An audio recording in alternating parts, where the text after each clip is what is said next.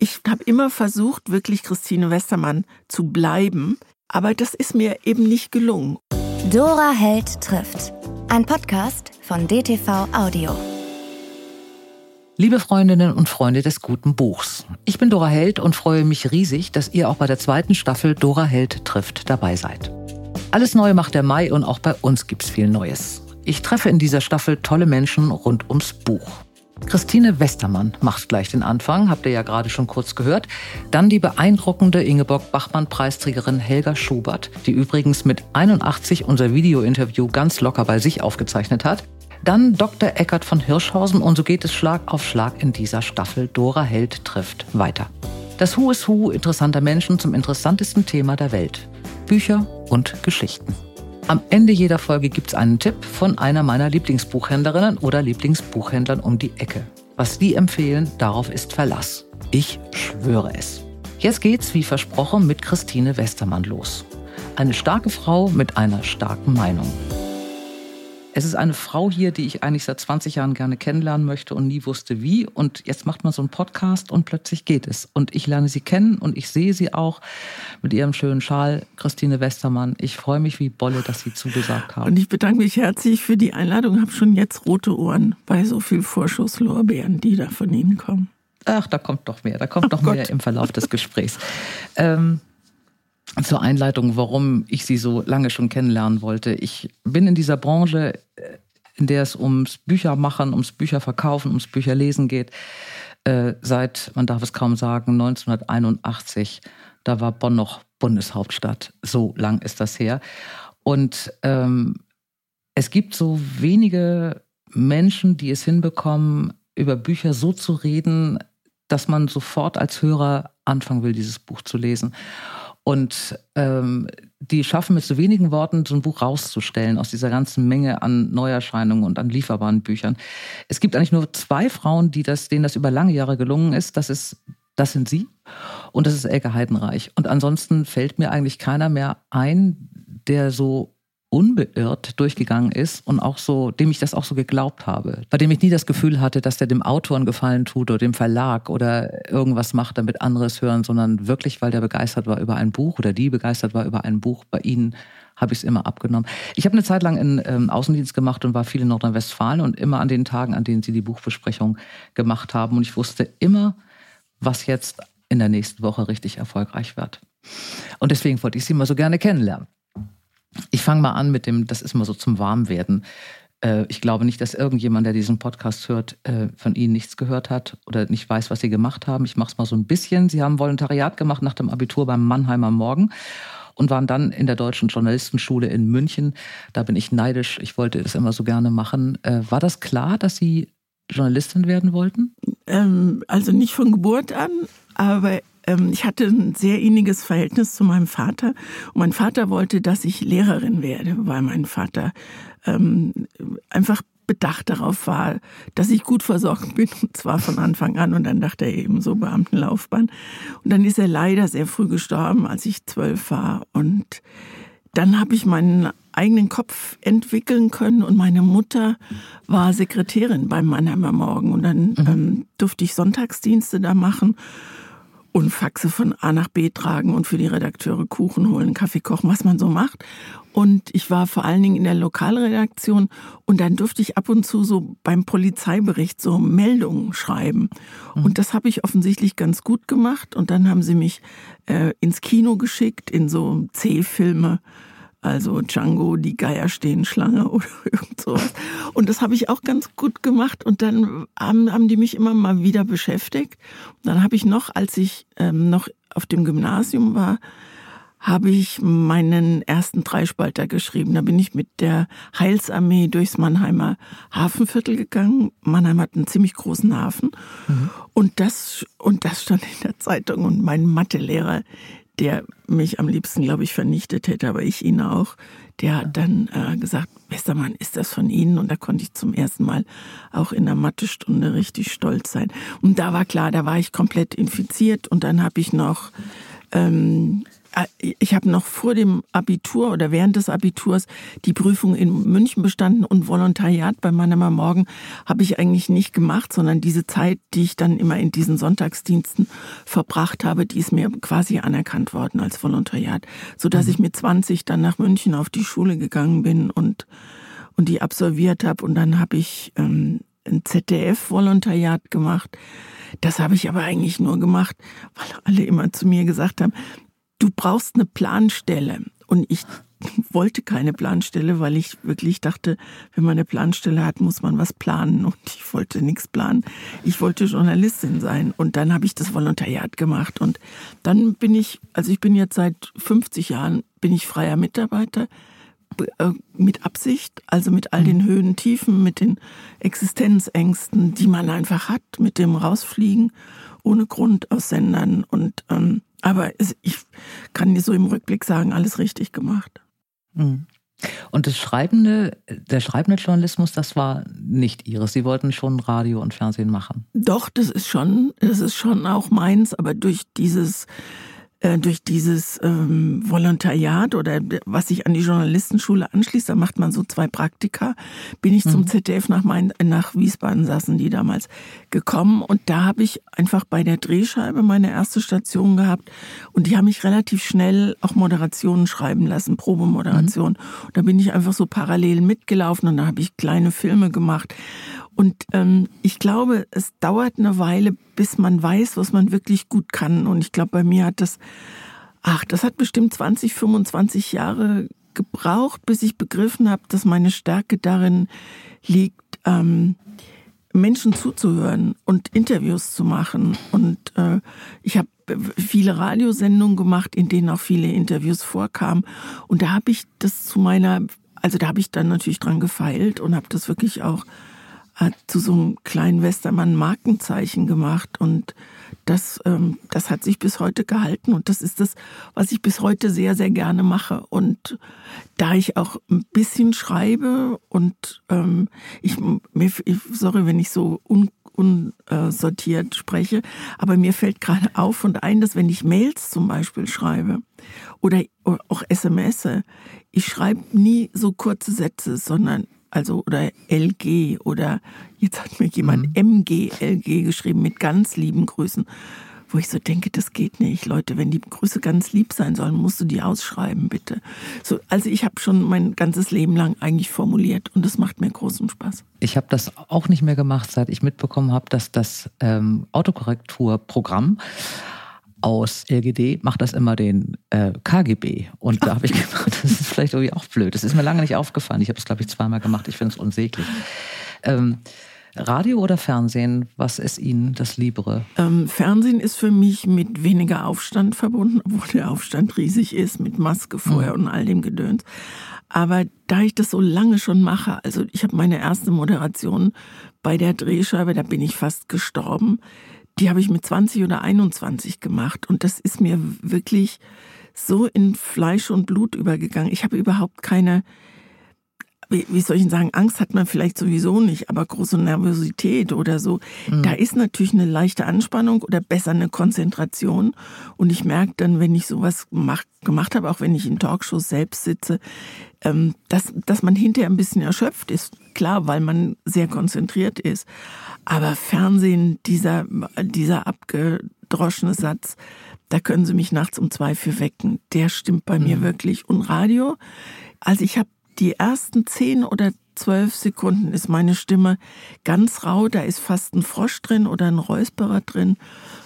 Und ich glaube, das hat zwei Gründe. Der erste Grund ist, dass ich ähm, dass ich gelernt habe bei SWF 3 in Baden-Baden und das damals der Sender war, der Magazinsender. Also das, was heute alle machen, haben die damals angefangen und wir hatten einen unglaublich tollen Chef und der fand mich nicht so gut. Der hat immer gesagt, Westermann, Sie müssen Ihr Herz mal über die Mauer werfen und ich habe nie begriffen, ab damals nicht begriffen, was er meint. Und was er gemeint hat, ist einfach ganz normal reden, nicht so mhm. gestanzt und gestelzt. Das ist das eine. Und das andere ist, also das mit dieser Stockinger, den ich wirklich sehr verehre, dass sie mir immer noch ein bisschen im Nacken sitzt.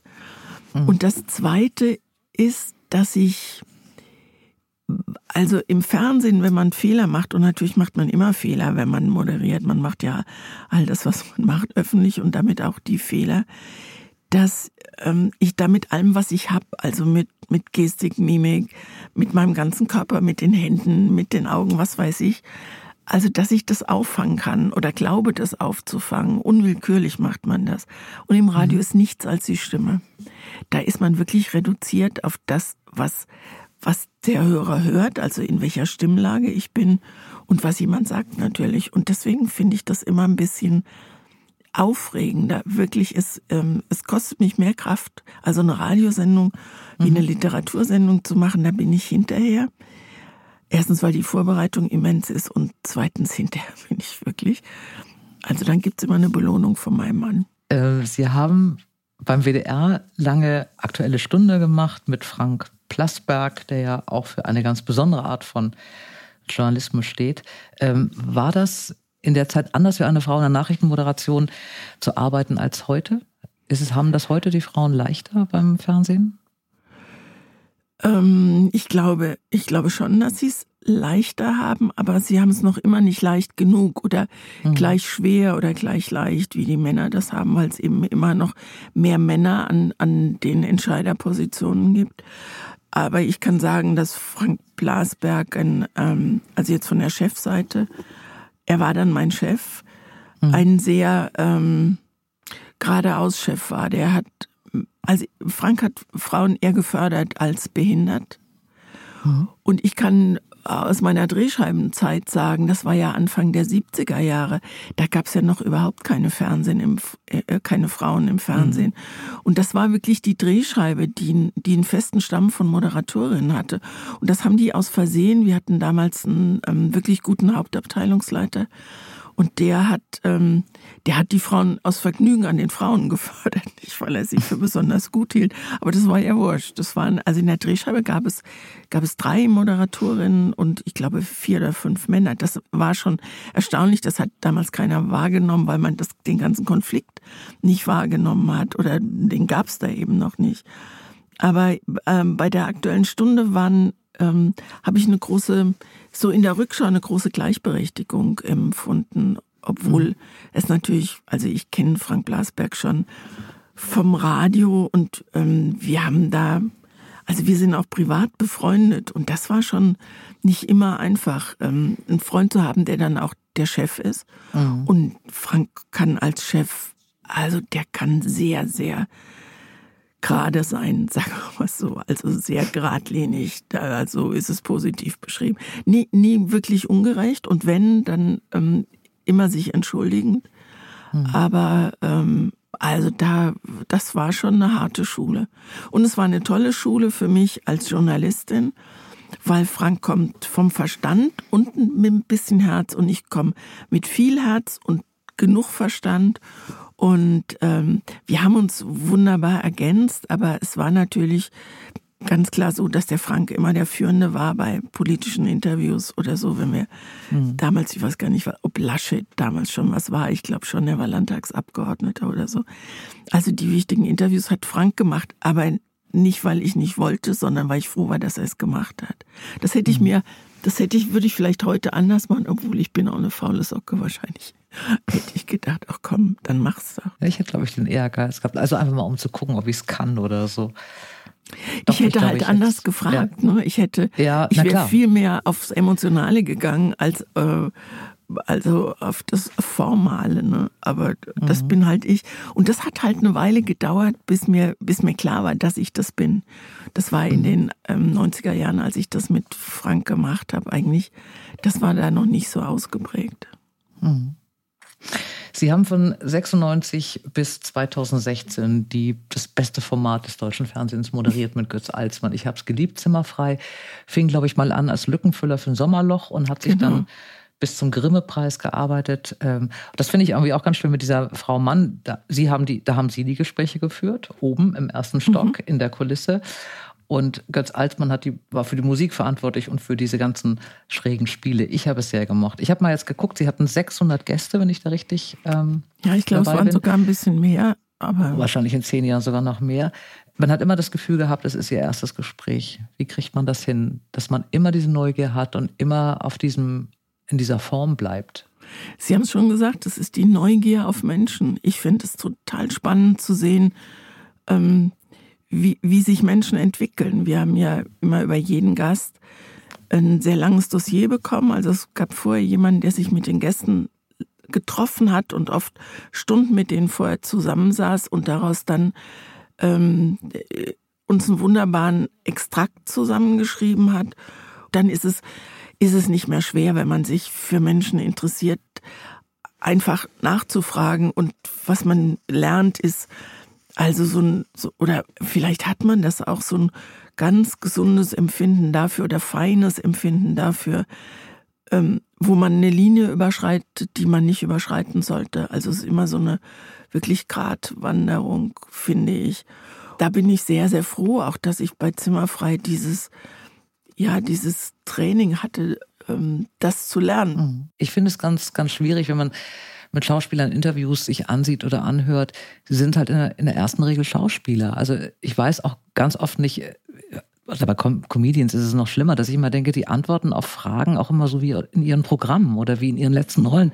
Ich finde das ganz schwierig, da so zu fragen, dass sie sich wirklich so ein bisschen mehr öffnen. Das haben sie gekonnt oder das können sie. Also ich habe das ganz oft erlebt, dass ich auch von Leuten Dinge gehört habe, die habe ich noch nie irgendwo gehört oder gelesen. Ja, weil das auch bewusst meine Absicht war, dass ich nicht über die letzte Rolle oder über die nächste oder was Gescheitertes, also im Beruflichen reden wollte, sondern ich habe natürlich einen Vorteil auch gehabt, weil das Zimmer da oben war ja sehr individuell ausgestattet. Mhm. Das war ja dem, der dann da oben saß, auf den Leib geschneidert und der wusste ja überhaupt nicht, was ihn da oben erwartet. Also wenn mhm. da Studiobesichtigung vorher gemacht wurde mit dem Gast, dann war das Zimmer da oben verhängt. Also das, mhm. das man wusste, der, der Gast wusste nicht, was ihn da oben erwartet. Und ich habe mehr als einmal gehört, ich bin ja immer vorgegangen, dann hinter mir der Gast und dann kamen so Sätze wie, oh je, jetzt geht's auf die Couch oder so oder jetzt geht's ans Eingemachte. Wobei ich wirklich, also ich habe ja nie die Menschen vorgeführt, nichts liegt mir ferner, aber ich glaube, das da oben war auch oft also ich erinnere mich an gerade an David Garrett, den, den Musiker, den Geiger. Dem haben wir da oben ein, ein Zimmer, ein Kindergeburtstagszimmer gemacht mit allem Schnick und Schnack und Torten und, und Luftballons und Gedöns und großen Paketen und so, weil er erzählt hat, dass er von seinen Eltern so gedrillt worden ist als Kind, weil er schon als Zwölfjähriger so als Wunderkind galt und so erfolgreich war, dass dass seine Geburtstage nie eine Rolle gespielt haben und dass er sich so unglaublich danach sehnt oder dass er das vermisst, dass man an einem Tag im Jahr so besonders gefeiert wird. Und da war der schon sehr angefasst, als er dann da oben mhm. saß. Und das ist natürlich, das ist ja schon, da ist die Tür ja schon mal ein kleines Stückchen auf. Hatten Sie einen Lieblingsgast? Gab es da irgendjemanden, an den Sie immer noch denken? Es gab viele tolle Gäste und ich erinnere mich sicherlich nicht an viele. Mir fällt gerade ähm, Gustav Peter Wöhler ein. Mhm. Das ist ein Schauspieler. Und den fand ich, den fand ich einfach großartig, weil der so voller, großartig waren immer die, die sich unheimlich gefreut haben, wenn sie zu Zimmerfrei eingeladen wurden. Das war zum Beispiel Gustav Peter Wöhler, das war Jörg Hartmann, der grandiose Schauspieler, der auch Tatortkommissar ist. Der hat so toll mitgemacht. Bjarne Mädel war unglaublich gut, weil die, die haben gesagt, boah, ja, super und ich freue mich so und vielen Dank für die Einladung. Und das ist ja, wir haben uns gefreut, dass die gekommen sind und dass die mhm. dann gesagt haben, Mann, ich freue mich so. Und da geht man schon mal ganz anders auch in eine Sendung rein. Und die haben dann mit Leib und Seele auch mitgemacht, all die wirklich schrägen Spiele.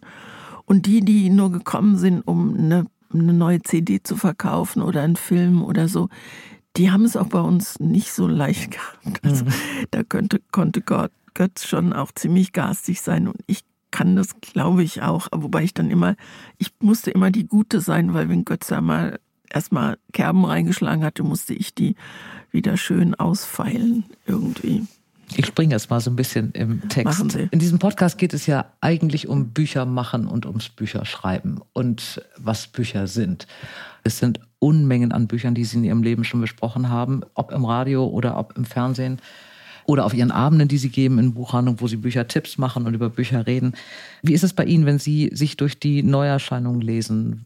Auf was warten Sie eigentlich? Was ist der, der Gedanke, wenn Sie ein neues Buch in die Hand nehmen und anfangen zu lesen? Äh, dass es mich packt. So einfach ist das. Manchmal sind es die ersten drei Sätze und was habe ich denn jetzt gelesen, was ich, wo ich schon beim ersten Satz dachte, ja, ähm, ach, das war Tommy Bayer, das neue Buch, Das mhm. Glück meiner Mutter. Ähm, da gibt es eine Menge einzuwenden, da gibt es eine Menge Sachen, wo ich denke, mm aber entscheidend war, dass es ein, ein, eine tolle Idee gleich zu Anfang war, die sich wie so ein ganz sachter roter Faden durchzieht und am Schluss am Schluss nochmal ähm, den finalen Knoten macht. Das war jetzt kein Deutsch, aber Sie wissen, was ich meine. Und das war mhm. toll und das liest sich unglaublich leicht. Und ähm, ich glaube, ich achte, ich achte sehr auf, auf Sprache. Also Sprache, wenn sie, wenn sie platt oder auch wenn sie zu äh, euphorisch daherkommt, turnt mich komplett ab. Und es muss jemand, also Dörte Hansen zum Beispiel ist jemand, der mhm. unglaublich feine Formulierung mhm. findet und eigentlich so, so nebenbei, so, so ganz, ganz sachte. Und ich habe sie neulich im literarischen Quartett gesehen. Da hat sie über ein Buch gesprochen und ähm, also ein Buch der anderen drei. Und da habe ich gedacht, wie schön sie über Bücher reden mhm. kann, also wie, wie schön sie das formulieren kann. Und gleichzeitig ist sie auch noch sehr klug und glaube ich selbst auch noch sehr belesen. Also und sowas merkt man dem Schreiben an. Also das ähm, da, da, also für mich ist Sprache unglaublich wichtig und dann ist wichtig, dass es eine gute Geschichte ist. Und ich, ähm, also ich, ich empfehle nur Bücher, ich mache keine Verrisse. Wenn mir ein Buch nicht gefällt, dann, dann kann es auch ruhig 300 Seiten gehabt haben. Dann lege ich es eben bei 225 Seiten weg und sagen, war nichts. Manchmal auch ganz am Schluss, wenn ich denke, das geht überhaupt nicht. Mittlerweile mache ich es schon auch so, dass ich dass ich zwischendurch mal sage, wenn es mir, wenn es mir ein bisschen lang vorgekommen ist oder ein bisschen umständlich oder so, dann sage ich das schon. Aber überwiegen muss, muss die Lust am Leben, am Leben ist auch schön. Die, es ist eine Lust am Leben, wenn man, zusammen. ja, das ist eine ja, Lust am Leben, genau. wenn man liest. Deswegen finde ich so, so schade, dass so viele Leute gar nicht mehr so lesen oder irgendwie auch aussteigen. Und deswegen finde ich das bei Ihnen so gut, dass Sie das hinkriegen, durch so drei, vier Sätze jemand zu bringen, zu denken, ach, ich glaube, ich gucke da mal rein. Ähm, Sie haben selber sechs Bücher geschrieben, also nicht alle alleine, aber jetzt die letzten beiden. Ähm, da geht noch was. Sie haben gerade eben das schon gesagt, mit 65 in die Kurve zu diesem ähm, zu diesem Geburtstag und 2017. Manchmal ist es federleicht von kleinen und großen Abschieden. Sie haben aber auch einen Titel geschrieben mit dem äh, Titel, der mich ein bisschen gewundert hat. Baby, wann heiratest du mich? Und ich glaube, er hat Schluss gemacht, also auch ganz breit. Wenn Sie selber heute schreiben, denken Sie daran, dass es Journalisten gibt, wie Sie das sind, die das Buch dann später in die Hand nehmen und was dazu sagen? Ja, klar. Der, also der äh, erstens sitzt mir der innere Kritiker, also meine, mein eigener Kritiker mhm. auf der Schulter. Aber klar schreibt man also es wird ja immer, also wenn ich Bücher schreibe, und das ist ja auch richtig, wird ja immer geschrieben, sie, sie schreibt sehr leicht und sie schreibt sehr unterhaltsam und so. Das ist ja auch die Absicht. Nur ist, mhm. wenn einer leicht und unterhaltsam schreibt, ist das sofort, geht es so, wird es der Oberflächenliteratur zugeordnet. Und ich finde gerade, ich finde gerade, ähm, Tiefgang mit Leichtigkeit zu verkaufen. Ich finde, das gar, ist gar nicht so einfach. Und immer wenn ich schreibe, ich schreibe ja nur, also ich schreibe ja biografisch, autobiografisch. Mhm. Ich schreibe ja, also ich kann mir keinen Plot ausdenken. Ich, das kann ich nicht. Ich bin Journalistin und ich freue mich, dass man es Autorin nennt, weil ich Bücher geschrieben habe. Aber eigentlich schreibe ich, schreibe ich aus meinem Leben und, und klar mache ich mich auch immer angreifbar, weil ich einfach ein wahrhaftiger Mensch bin und ich mich schlecht verstellen kann. Und wenn, wenn ich mich verstelle, dann würde man es merken und das würde in dem Fall bedeuten, dass ich schlecht schreibe. Es ist ja eine, eine ähm, sagen wir es mal so, eine Clique, eine Gruppe von Menschen, äh, die im Feuilleton rezensieren. Äh, da denke ich manchmal so dran, ich sage jetzt auch keine Namen, es sind einfach, es sind verschiedene. Ähm, ich hatte mal eine Freundin, die war in England auf einem Empfang und die war definitiv falsche Familie und vor allen Dingen die falschen Schulen. Und Engländer riechen das. Die merken sofort, dass man irgendwie nicht standesgemäß ist, dass man nicht dahin gehört, dass man nicht zu dieser Gruppe gehört. Und die lassen einen dann nicht wie in Deutschland links liegen, dazu sind sie viel zu vornehmen, sondern sie sagen dann so Sätze wie, es ist ja schön, dass Sie hierher gekommen sind. Also da kommt der ungesprochene Nachsatz, aber wir werden sie nie wieder einladen, weil sie nicht dazugehören. Und sie können auch nichts machen. Man kommt nicht rein. Darf ich da, äh, mal, kurz, darf ich da mal kurz hm? einhaken? Woher wissen Sie, dass die Leute das denken? Das vermuten Sie. Das können Sie nicht wissen. Sie vermuten es und sie halten es für die Realität. Und das ist das Gefährliche, weil sie sich, sie denken, die Leute denken das und verhalten sich entsprechend. Wenn sie das nicht denken ja. würden, würden sie sich vielleicht viel, viel offener, viel, viel selbstverständlicher in solchen Kreisen bewegen. Und das ist der, das ist das Bein, über das man, das Bein, was uns unser, unser Bewusstsein äh, stellt, über das man, man stolpert über solche Sachen und denkt, ah, ich komm, die denken doch sowieso, ich komme hier nicht rein. Sie werden mir jetzt Sie werden mir jetzt mindestens vier tolle Sätze sagen, warum Sie glauben, dass das stimmt. Und ich werde ganz sicher daran festhalten, was ich eben gesagt habe, weil es ist das Denken, was uns manipuliert und was uns Schwierigkeiten macht. Sie können nicht wissen, was diese Menschen denken. Ich glaube, da haben Sie recht. Also das ist, wenn ich, ich darf das nicht persönlich nehmen. Aber der Unterschied ist, denke ich schon, dass es, es gibt bestimmte Gruppen. Kommen wir zum Literaturbetrieb zurück. Also ich kann bei der Ostwestfälischen Tageszeitung hinreißende Rezension schreiben. Könnte ich. Jahre. Das wird nie so wichtig sein, als wäre ich bei der, beim Spiegel oder das bei der nicht. FAZ oder bei der nicht. Zeit. Frau Held, das stimmt Na, nicht. Wenn Sie bei der glaube, Ostwestfälischen so gehört. Wenn Sie bei der Ostwestfälischen Zeitung schreiben, die Frage ist doch, für wen schreiben Sie? Sie schreiben doch für die Leser. Sie schreiben mhm. doch für die, von denen Sie sich wünschen, dass Sie das Buch, was Sie besprechen, lesen, weil Sie das mhm. so toll finden. Für die schreiben Sie. Und ich wehre mich dagegen, ich, mich hat mal einer gefragt, warum machen Sie eigentlich Lesungen in so kleinen Orten wie, mir fällt jetzt selbstverständlich kein, kein Ort, aber West, Westfalen, Nordrhein-Westfalen hat viele kleine, wunderbare Buchhandlungen. am See. Nehmen ja, sowas. Beispiel, oder beide, Borken mhm. oder Detmold genau. oder was, das sind ja auch schon größere Städte. Keine Ahnung. Mhm. Warum gehen Sie denn in die Provinz? Da, das macht mich mehr als wütend. Wir sitzen in der Provinz Idioten oder was? In der Provinz nee, das war sitzen gar nicht Menschen. Thema. Ich finde Ostwestfälische Zeitung ein tolles Beispiel. Also klar würde ich mich freuen, wenn ich für den Spiegel schreiben würde. Aber wenn mir die Ostwestfälische eine Kolumne über Bücher anbieten würde, würde ich mir wirklich überlegen, das zu machen, weil ich ein tolles Angebot finde. Die Leute dort mit guten Tipps zu versorgen, ist doch grandios. Sie haben vorhin Clique gesagt, ich habe mir das aufgeschrieben. Das ist schon so, das ist im Kopf schon so eine, das ist im Kopf schon so eine Schranke, die sie einziehen. Klar sind das, sind das, ähm, äh, sind das Gemeinschaften, die sich gut kennen und die sich gegenseitig, ähm, wie soll ich denn sagen, befruchten oder was auch immer. Aber entscheidend ist doch, was sie machen. Und das mhm. finde ich das, das wichtig. Und ich mache mich doch nicht abhängig von einer, ich mache mich doch nicht abhängig von einer Clique. Ich habe das gemacht im, im literarischen Quartett. Ich habe gedacht, ich müsste so gut sein wie die anderen, so versiert. Es, es hätte völlig gereicht, wenn ich Christine Westermann gewesen wäre.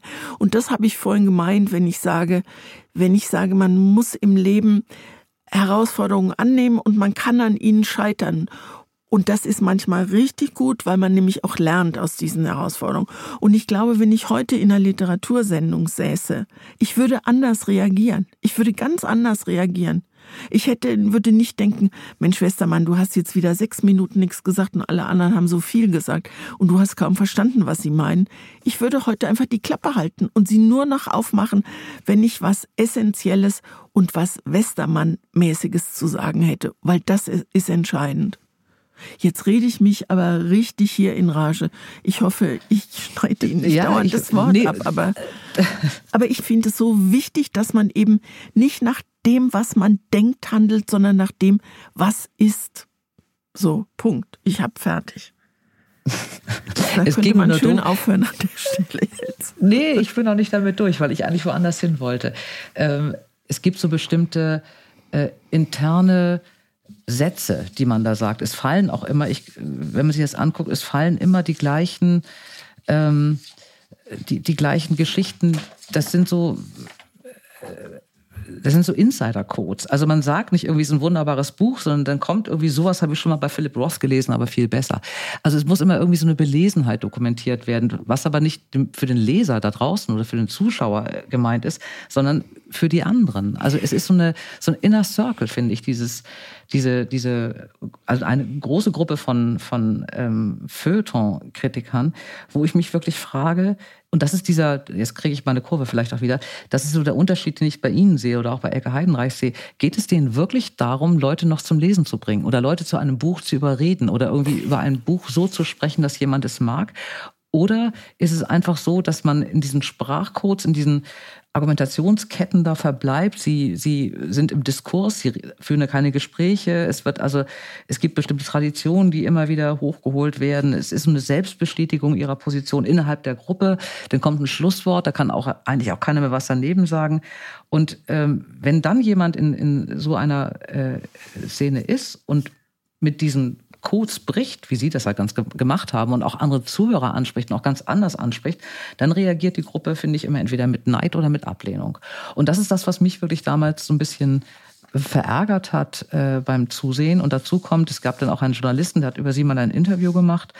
Ähm, der hat sich mit, ich sage nicht, wer es war, der hat sich mit ihnen getroffen. Das hört sich auch so an, als wäre das Interview relativ lang gewesen.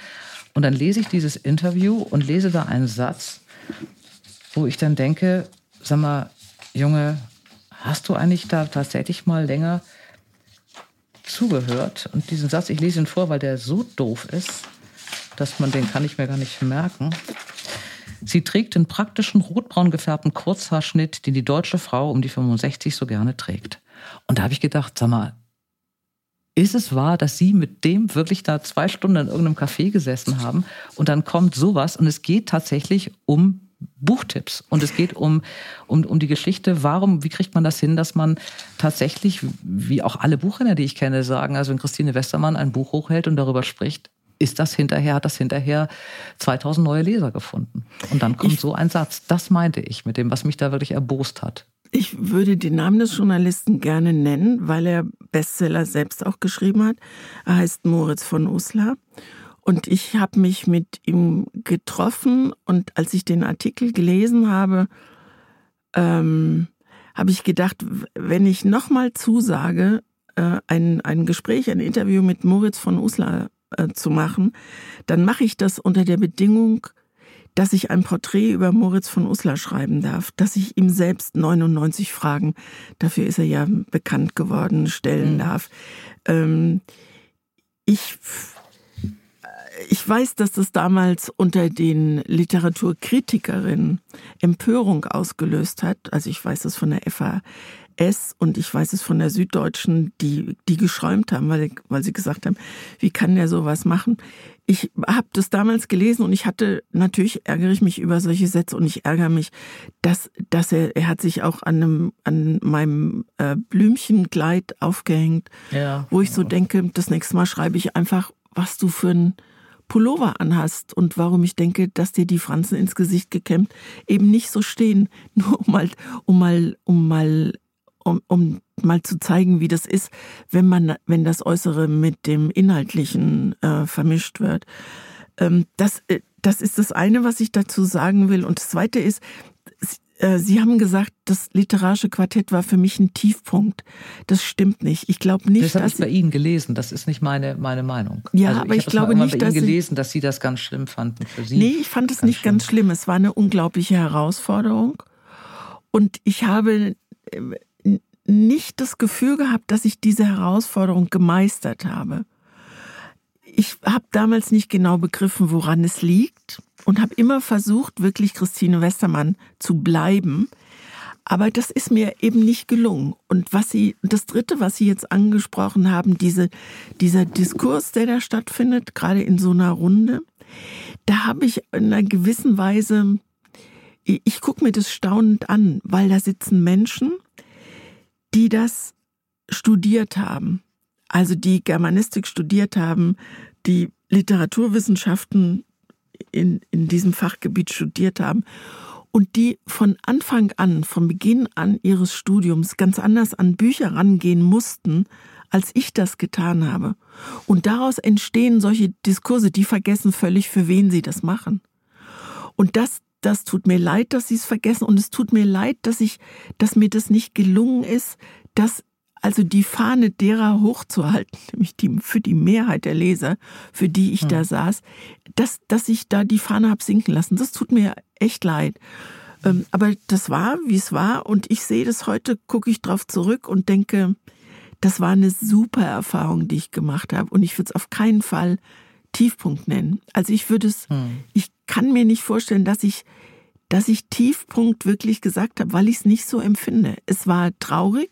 Ich habe mich entschlossen aufzuhören, als Volker Weidermann gesagt hat, ich mache nicht mehr weiter, weil die Zukunft des Quartetts völlig unklar war und ich gar nicht hm. wusste, worauf ich mich da einlasse. Und Volker Weidermann, Volker Weidermann ist einer, der, der verstanden hat, was ich da will. Und äh, also, dass ich die, die Leser im Blick habe und eben nicht die Kollegen. Und äh, das habe ich ihm immer ja, aber er sehr. Es, ja, aber er hat es auch nicht wirklich zulassen. Aber ne, lesen Sie ich. manchmal, was er im Spiegel schreibt. Er schreibt toll im Spiegel. Er schreibt sehr. Ja? Er schreibt so, wie ich auch schreiben könnte. Wenn er hat jetzt über mhm. Martin Walser geschrieben. Das ist großartig. Das ist kein bisschen abgehoben oder so. Also deswegen glaube ich auch, dass er sehr genau versteht, was ich wollte. Ich habe es halt nicht mhm. gut genug, für mich jedenfalls, für meine Ansprüche nicht gut genug gemacht. Aber ich verstehe, was Sie meinen, wenn Sie sagen, Sie lesen eine Rezension in der Süddeutschen. Ich muss, ich will für das neue Buch, was ich da jetzt schreibe, will ich, ähm, will ich so ein paar richtig verquaste Feuilleton-Kritiken rausnehmen und einfach nur vier, fünf Zeilen äh, zitieren. Und ich glaube, das wird ganz einfach sein, weil, weil man es halt jeden Tag wieder liest. Ne? Was war das schönste Buch der letzten Woche bei Ihnen oder der letzten Wochen? Greife also jetzt hier ganz schnell und umsonst einen Tipp ab. Um mir geht es hier gerade gar nicht. Ich ein, äh, Was hat Sie begeistert? Ich habe ein gutes Buch gelesen, das heißt ähm, An Liebe stirbt man nicht oder An Liebe Aha. stirbst du nicht. Hat eine Französin geschrieben und die beschreibt ähm, die Affäre einer verheirateten Frau mit einem verheirateten Mann und geht durch alle Stadien, also durch die Stadien der, des vorsichtigen Annäherns, der wilden Leidenschaft, des, des sich dran gewöhnens zu betrügen und zu, zu lügen, bis zu diesem Punkt, wo wir trennen uns und sie trennen sich doch nicht. Und dann, ich sag mal nicht, wie es ausgeht, weil es es ist alles drin, was das Leben so okay. in Sachen Liebe und Leidenschaft eigentlich bereithält. Und das fand ich großartig. Das hat mir unglaublich gut gefallen. Frau Westermann, ich danke Ihnen für diesen Tipp. Es war mir ein großes Vergnügen. Ich danke Ihnen, Frau Held. Danke. Eine schöne Zeit. Vielen Dank. Ihnen auch. Danke. Für alle, die an Liebe stirbst du nicht lesen möchten, es ist von Geraldine Dalbon Morena und erschienen ist das Buch bei Nagel und Kimmchen. Noch mehr Buchtipps gibt es jetzt in meiner neuen Rubrik Schlaflose Nächte. Wir haben jetzt überlegt, wir machen das mal so. Ich besuche Lieblingsbuchhändler äh, und lasse mir von denen einen Tipp geben für eine schlaflose Nacht. Und ich gebe euch auch einen Tipp für meine letzte schlaflose Nacht, ähm, wobei ich mich da mal vor mein Bücherregal stelle, weil nicht nur die neuen Bücher die schönen Bücher sind. Es gibt ja durchaus auch altbewährte Bücher, die man nur noch nicht gelesen hat. Deswegen sind sie also immer noch für einen selber neu. Die mache ich. Ich habe mich heute eingeladen bei der wunderbaren Iris Huhnscheid. Die kommt aus Achim bei Bremen, hat mir schon ganz viele Jahre immer gute Tipps gegeben. Ich warte jetzt erstmal, welchen Tipp sie mir gibt. Ich möchte nämlich irgendwas Schönes lesen und dann sage ich ihr, womit sie ihre nächste Nacht verbringen kann. Liebe Iris, wie geht es dir? Mir geht es sehr gut. Alles äh, in Ordnung hier. Wir haben gut zu tun und freuen uns sehr, dass die Leute wieder reinkommen dürfen und uns nach den neuesten Buchtipps fragen dürfen. Und Sie lesen auch alle mehr? Hast du das, ist dir das aufgefallen? Merkst du das? Ja, das merken wir nicht nur, das sagen uns die Kunden sogar auch. Also wir mhm. haben jetzt viele Kundinnen und Kunden, die sagen, oh Mensch, jetzt habe ich mal wieder Muße gehabt und endlich mal wieder so richtig einen Dreh gekriegt, ein tolles Buch anzufangen. Und jetzt weiß ich eigentlich, was mir gefehlt hat in den letzten Jahren. Also ähm, ja. wir haben wirklich viele Leute, die ein bisschen zum Buch zurückgefunden haben, was super schön ist natürlich. Mhm. Was war deine persönliche letzte schlaflose Nacht? Ich habe meine letzte schlaflose Nacht mit Graham Moore verbracht. Okay. Das ist ähm, ein amerikanischer Schriftsteller. Und der hat einen tollen Roman geschrieben, der im letzten Jahr schon erschienen ist, der heißt Verweigerung. Und das war so ein typischer Fall. Ich hatte das zu Hause noch auf dem Riesenstapel liegen, wollte eigentlich nur ganz kurz reingucken, ob ich es denn wirklich überhaupt noch lesen will, weil jetzt ist ja schon März, April, die ganzen Neuerscheinungen vom Frühjahr sind schon da und dann fällt bei uns Buchhändlerin ja manchmal ein bisschen was hinten rüber. Und dann ähm, habe ich halt wirklich mich hingesetzt aufs Sofa, gedacht, oh, ich guck mal, ist das was? Und habe mich sofort festgelesen. Das war schon mal ein ganz gutes Zeichen. Es ist ähm, ein gesellschaftskritischer Roman. Man kann es auch bezeichnen als Justiz-Thriller. Mhm. Ähm, ist eine sehr amerikanische Geschichte, weil es auch ein Stück weit um das amerikanische Rechtssystem und dieses ähm, amerikanische Prinzip der Geschworenen geht. Ähm, die Geschichte beginnt heute. Eine junge Frau, die vor zehn Jahren eine von zwölf Geschworenen war, wird eingeladen, sich mit allen nochmal wiederzutreffen. Und dazu muss man sagen, dass dieser Prozess das Leben aller Geschworenen, nicht nur der anderen Prozessbeteiligten, sondern auch das der Geschworenen sehr verändert hat.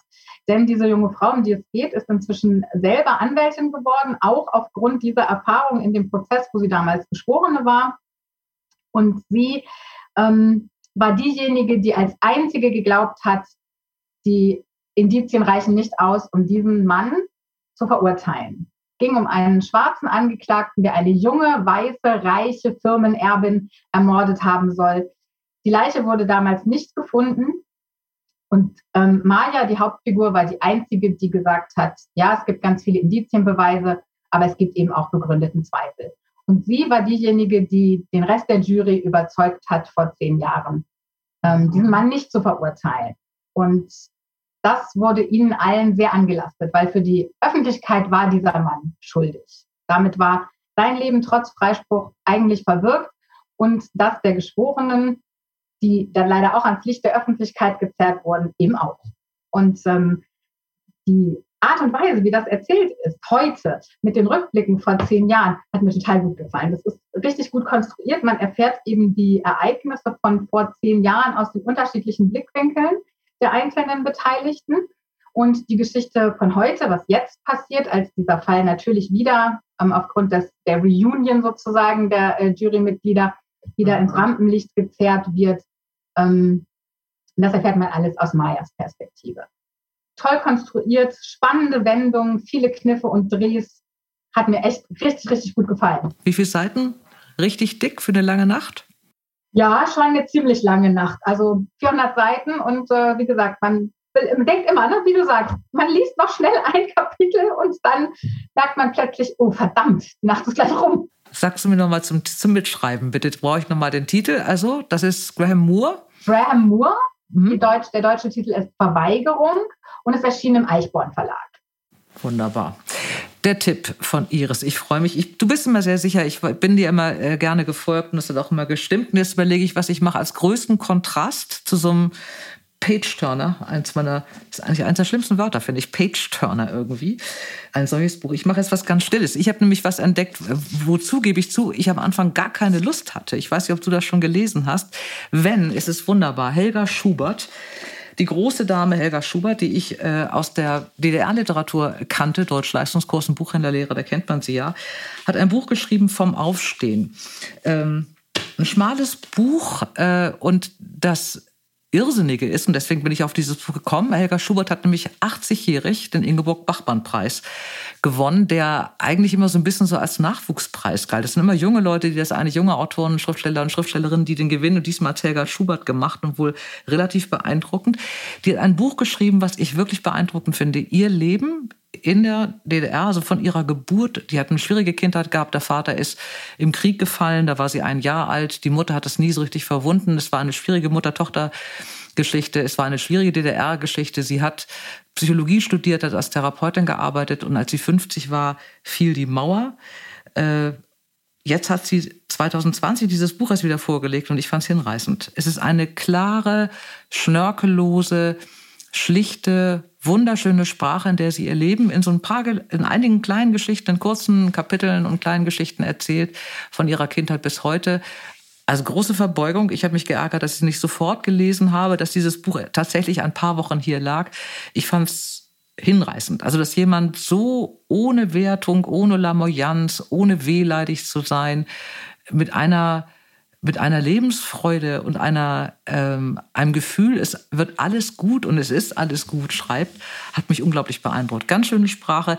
Das sind so kurze Kapitel, dass man da wirklich sagt, noch eins. Und weil die aber immer so kurz sind, diese Geschichten, macht man eben fünf und dann war es bei mir halb vier. Großer Tipp. Helga Schubert vom Aufstehen, erschienen bei DTV. Iris, es war mir ein Vergnügen. Ja, vielen Dank. Ich habe es schon hier liegen, bin bisher drum geschlichen, habe jetzt aber auch von den ersten Kundinnen schon super Rückmeldungen bekommen mhm. und habe gedacht, oh, muss ich doch noch reingucken. Jetzt, wo du es auch noch sagst, ist das das Nächste. Es tut gut, es beruhigt in diesen wilden Zeiten und man kommt so ein bisschen auf den Punkt und denkt auch, was ist eigentlich wichtig im Leben. Und schon in der nächsten Folge treffe ich Helga Schubert. Freut euch auf eine 1940 geborene Frau, von der man wirklich lernen kann, immer wieder aufzustehen. Meine Mutter hat mir nur immer zu mitgeteilt, wie fremd ich ihr bin. Sie hat immer wieder ähm, gesagt, wenn doch bloß dein Vater leben würde, der hätte dich verstanden. Ihr Lieben, alle Buchtipps findet ihr in den Show Notes und ich wünsche euch ganz viel Freude beim Geschichtenentdecken. Eure Dora. Dora Held trifft. Ein Podcast von DTV Audio.